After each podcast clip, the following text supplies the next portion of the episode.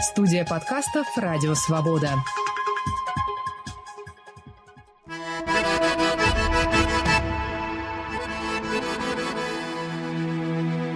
Салам алейкум! Здравствуйте! Вы слушаете очередной выпуск подкаста «Хроника Кавказа» с Вачигаевым. Мой собеседник – профессор Грузинского государственного университета Илии, доктор истории Бека Кабахидзе. И вместе с моим гостем мы продолжим серию выпусков об исторических архивах в различных странах мира. И сегодня поговорим о том, что хранят архивы Великобритании по истории Кавказа.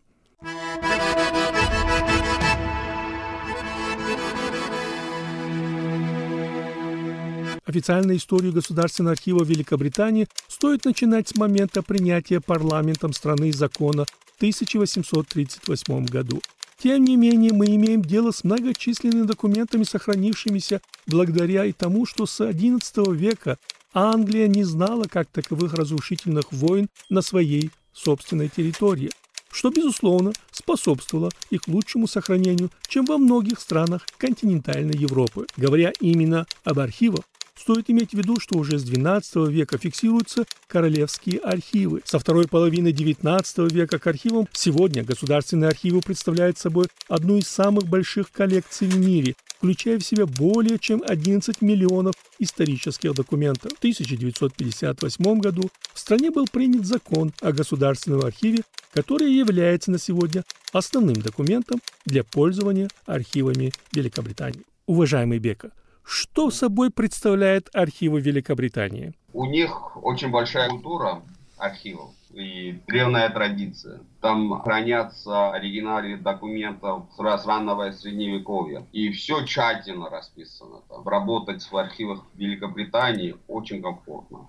и бесплатно. По, по Кавказу у них есть куча дел. Самый главный архив, конечно, это Национальный архив Великобритании который расположен на западной части Лондона. Там хранится архивы Министерства иностранных дел, а, военного министерства. Кроме этого, есть а, там архив военного музея империи, есть свои архивы тех военных частей, которые бывали на Кавказе. Кроме этого, есть личные архивы которые расположены по всей Великобритании. Даже у отдельных частей есть свои архивы, расположенные в разных городах. Плюс к этому есть личные архивы. Например, архив Верховного э, комиссара по Кавказу, сэр Оливера Уортропа, есть в Оксфорде, в университете Оксфорда. Там есть еще архив генерала Джордж Милна, э, который был э, командующим э, британских войск в Черном море. Его архив хранится в Кингс колледж. Ну, многие-многие очень архивы расположены в разных учреждениях. Ну, самый главный архив, я сказал бы, это национальный архив. Ну, есть еще там национальная библиотека, где там хранятся документы Министерства по делам Индии. Вот, и там тоже есть по Кавказу куча материалов. И есть личный архив там же министра иностранных дел лорда Керзена, который особенно интересовался Кавказом, занимался регионом. Э, наверное, надо поработать много-много лет, чтобы только понять, что у них там хранятся. Там хранятся такие вещи, которые не сохранились даже в Грузии уважаемый Бека. Если, например, исследователь решил поехать в Великобританию, что бы вы порекомендовали исследователю, с чего начать в архивах Лондона? Наверное, надо начать с национальным э, архивом потому что больше всего там хранятся материалы по, Кавказу. Это очень просто и удобно. Мы заходим на сайт, э, регистрируемся и начинаем искать интересные для нас дела. Например, э, те документы, которые касаются э, кабинета министров, у них онлайн. За день ты можешь выписывать порядка 50 томов.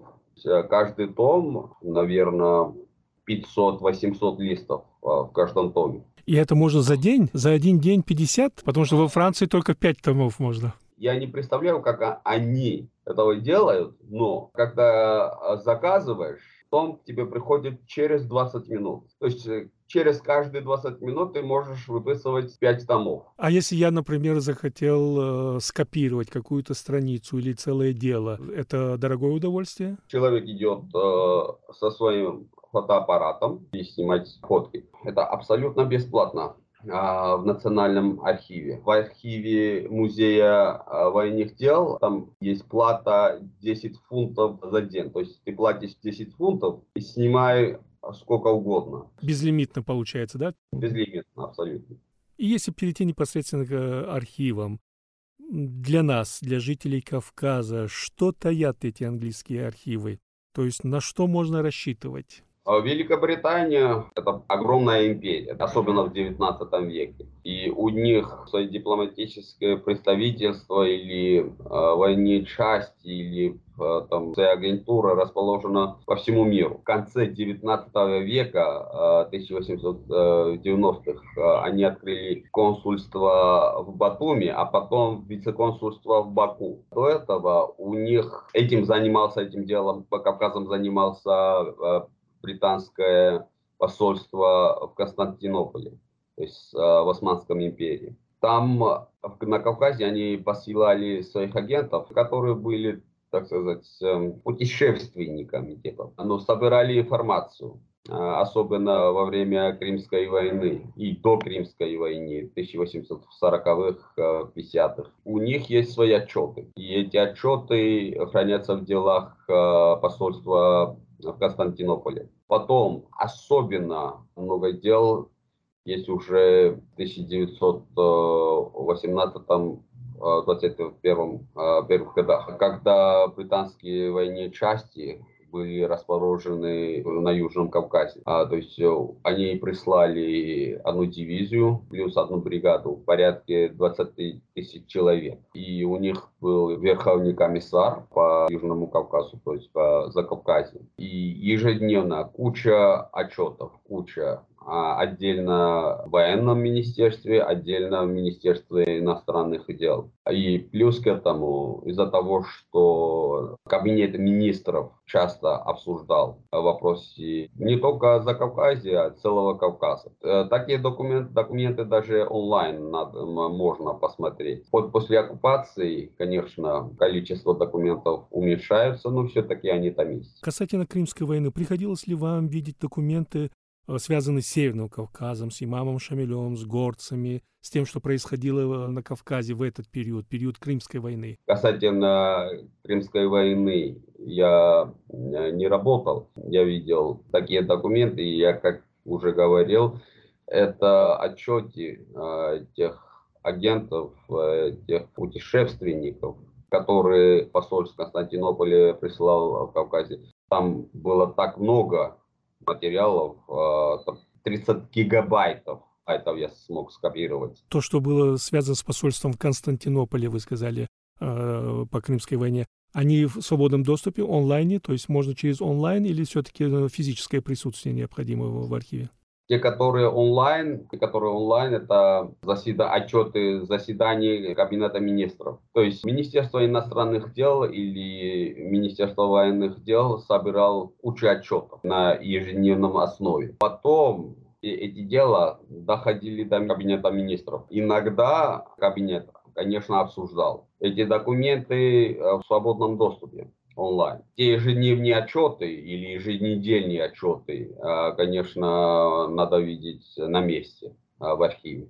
А если вернуться э, к вашей теме, которая связана с независимостью Грузинской Демократической Республики с 18 по 21 года, британское присутствие, они все-таки пришли на смену Оттоманской империи и немецкой армии, то есть их приход, это было связано по итогам Первой мировой войны. Знаете, как это было? В конце 1917 года большевистское правительство России решил вывести Россию из войны. И для Антанты, членом которого был, была Россия вместе с Великобританией и Францией, для Антанты это создавало а, большую угрозу, потому что Россия, то есть большевистское правительство, оголило Восточный фронт. И это так оставить они не могли. В конце 1917 года, а конкретнее 23 августа, а, Франция и Великобритания договорились, что они возьмут э, ответственность над фронтой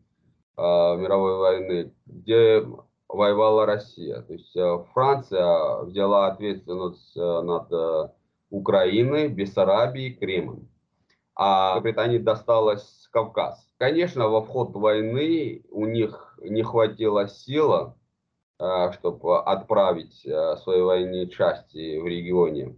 Они только отправили в Баку в 1918 году один батальон, ну, это Данстерфорс, батальон под э, генералом Данстервиллом. Но когда уже закончилась война в конце 1918 года, вот это соглашение между Францией и Великобританией уже сработало. То есть французы отправили свои военные части а, в Украине, а великобританцы прислали свой дивизион плюс а, одну бригаду в Кавказе. В целом 20 тысяч человек. У них было следующее задание. Выгнать из региона и турков, и немцев, запустить заново нефтепровод Баку-Батуми, запустить ЖД-связь между Баку и Батуми и сохранить промежуточный мир. То есть э, там собиралась Парижская мировая конференция после войны, да, вот, и эта мировая конференция должна была согласовать новый мировой порядок, она должна э, нарисовать новую мировую карту. В, в это время, конечно,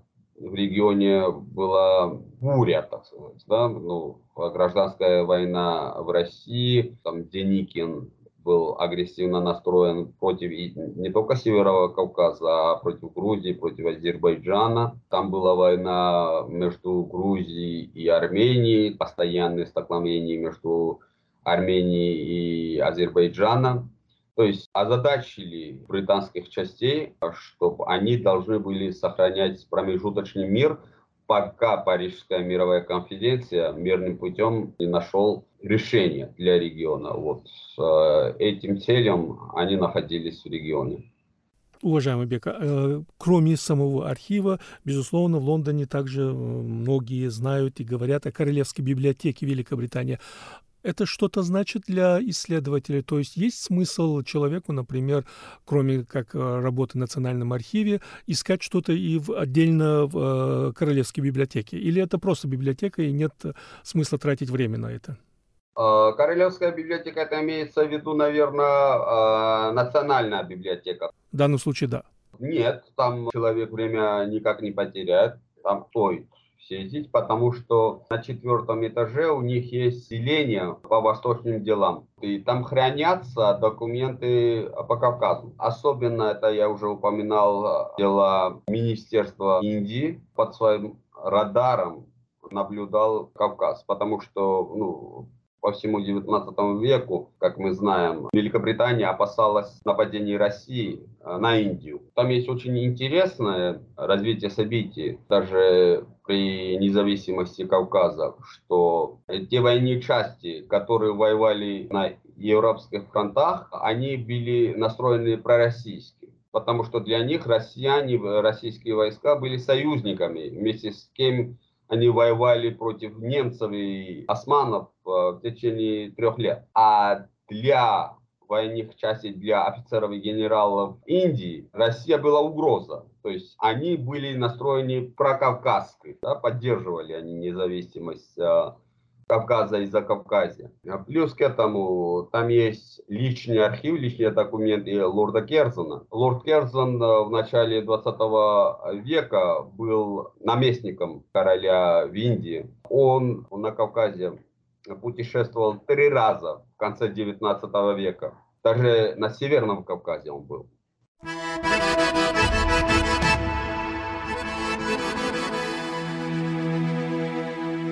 Вы слушаете хронику Кавказа с Вачигаевым и вместе с моим гостем, профессором Грузинского государственного университета Ильи, доктором истории Бекой Кабахидзе, мы говорим об архивах Великобритании, где хранятся десятки тысяч материалов по истории как Северного Кавказа, так и Кавказа в целом.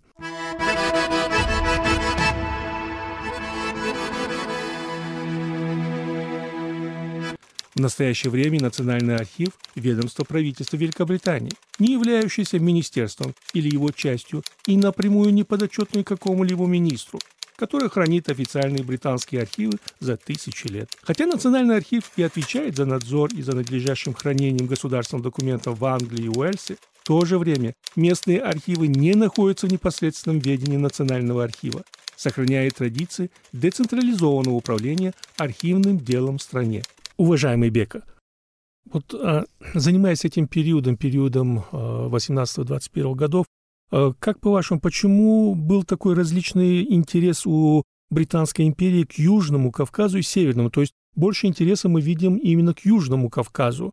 При этом Северный Кавказ воспринимается как бы, а, как бы дополнение, то есть у них нет никакой заинтересованности заниматься Северным Кавказом. С чем это было связано, по вашему мнению?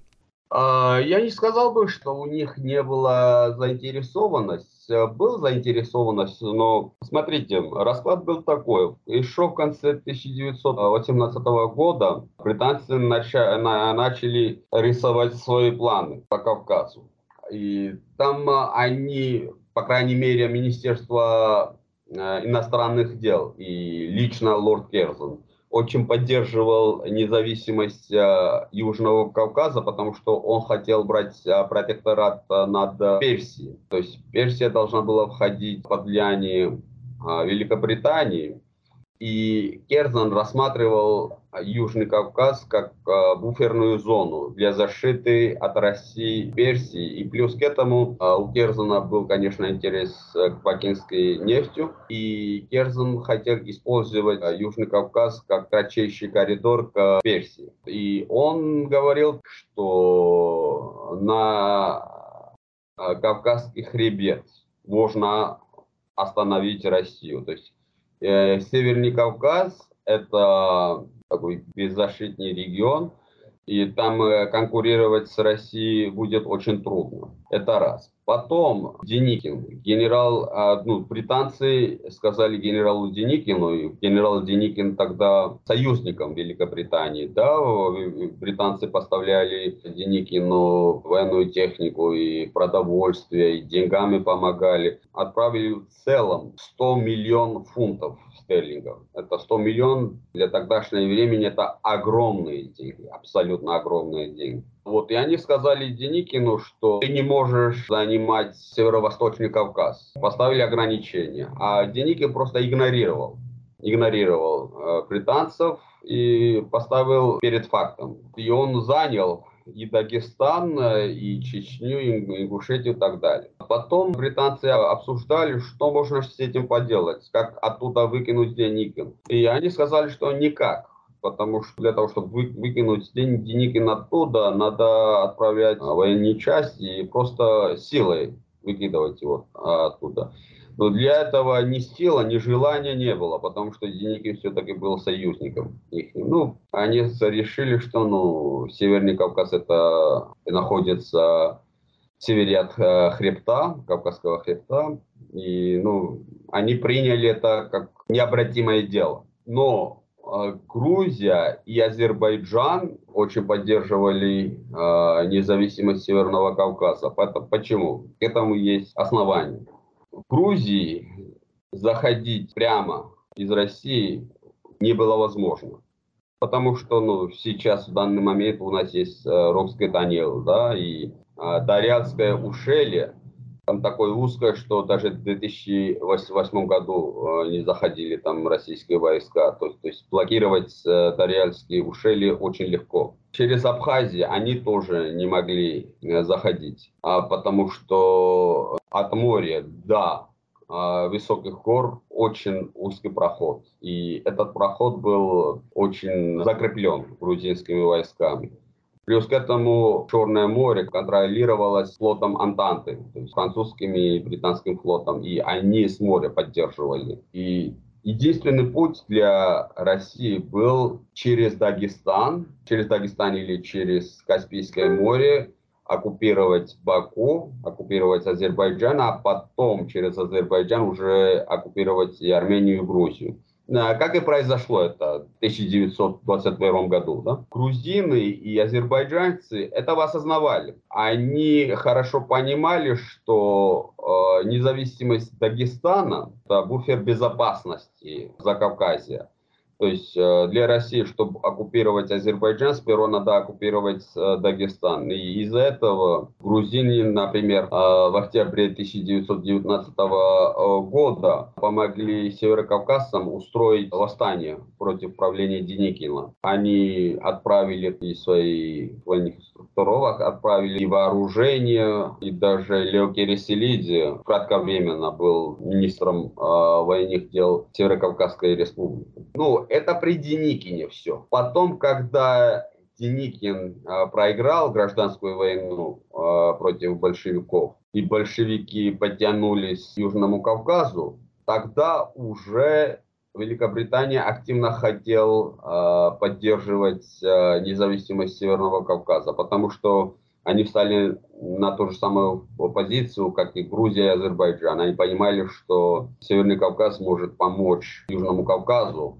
остановить большевистское вторжение. И в начале 1920 года Антанта признала де-факто независимость Грузии и Азербайджана. Это случилось 10 января 1920 года. И грузинские дипломаты в частности, это был Ираклий Церетели, лоббировали признание Северного Кавказа. И Церетели сам лично разговаривал с министром иностранных дел Великобритании, с лордом Керзоном. И Керзон сказал, что мы за, мы хотим их поддерживать. Э, даже Оливер Уордроп, э, верховный комиссар Великобритании из Тбилиси, правил э, в свое министерство просьбу, чтобы признавать Северный Кавказ. И Керзон говорит, сказал Церетели, мы за, мы хотим признавать Северный Кавказ, но где они? Существует такое государство, где их не представители, кого мы должны признавать? Закончилась Парижская мировая конференция 21 января 1920 года. Только после этого Гайдар Бамат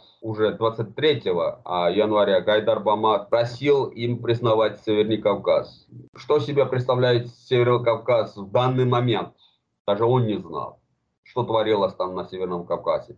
Да, все быстро менялось э, по времени в этот период. Уважаемый Бека, занимаясь этим периодом, но есть ли какой-то один документ, который стал для вас открытием? Вы не ожидали, но нашли. Был ли такой документ в период, когда вы работали с этим архивом? Пару документов, так сказать. Судьбоносные, так сказать, документы. Это касается э, периода января 1920 года, а когда Антанта нет инициативы э, лорда Керзона признала де-факто независимость э, Грузии, Азербайджана и потом Армении. А Антанта начала заниматься, и в частности Великобритания начала заниматься решением вопроса безопасности, потому что признание вопрос безопасности не решает, да?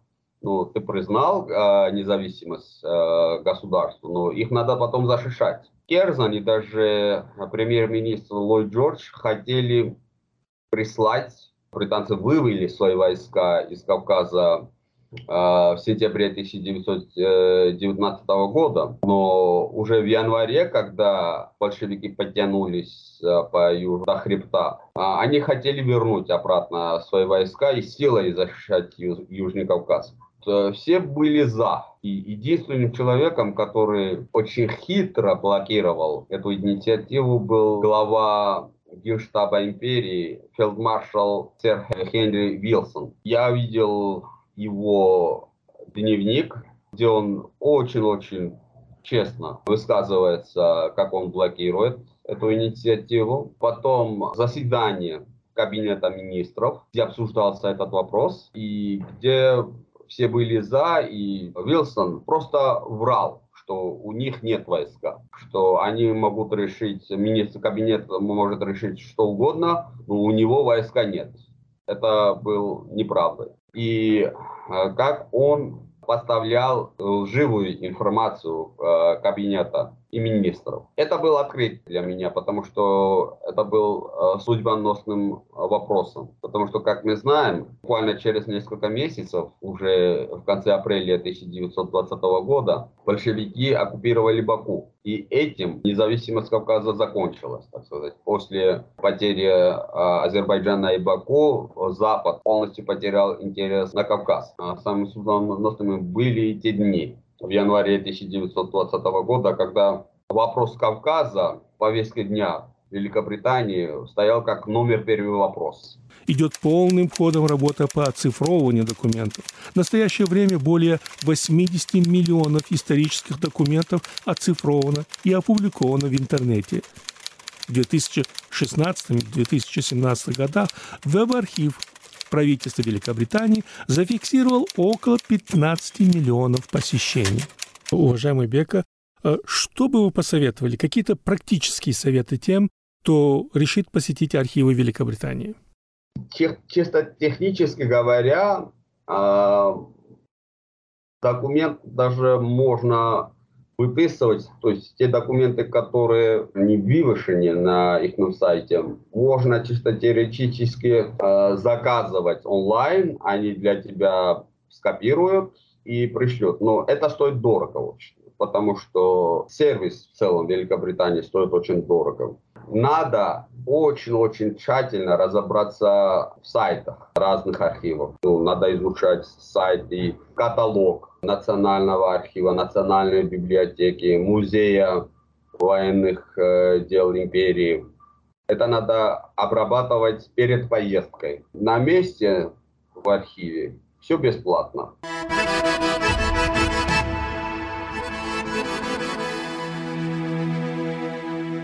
В Великобритании разное время в 20 веке проживали представители народов Северного Кавказа. Чеченец Топап Чермоев, осетин Баразби Байтуган, ингуш Сазерко Мальсагов и сотни других активных деятелей горской эмиграции, уехавшие из страны после Октябрьской революции в 1917 году которые также ждут своих исследователей для работы в архивах этой страны. Это биография, работа, деятельность союзов и партий. Все то, что позволит дать новое в изучении истории народов Северного Кавказа.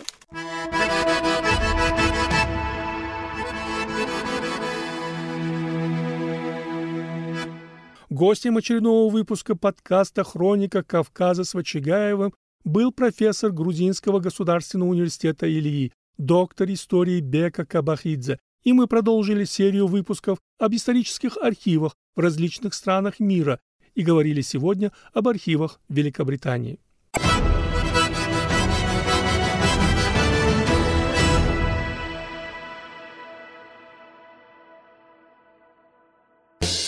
Привет, меня зовут Елена Фанайлова. Я поэт и критик, обозреватель культуры «Радио Свобода», бывший врач. Мой подкаст называется «Фанайлова. Вавилон. Москва». Мы говорим с художниками и писателями о духе времени, старом искусстве и современности, о художнике, политике и войне. Мне нравится ироническая эстетика кабаре и искренность собеседников. Подкаст выходит по пятницам. Слушаем в приложениях Apple и Google, в Яндекс.Музыке, Spotify и в телеграм-канале студии подкастов «Радио Свобода».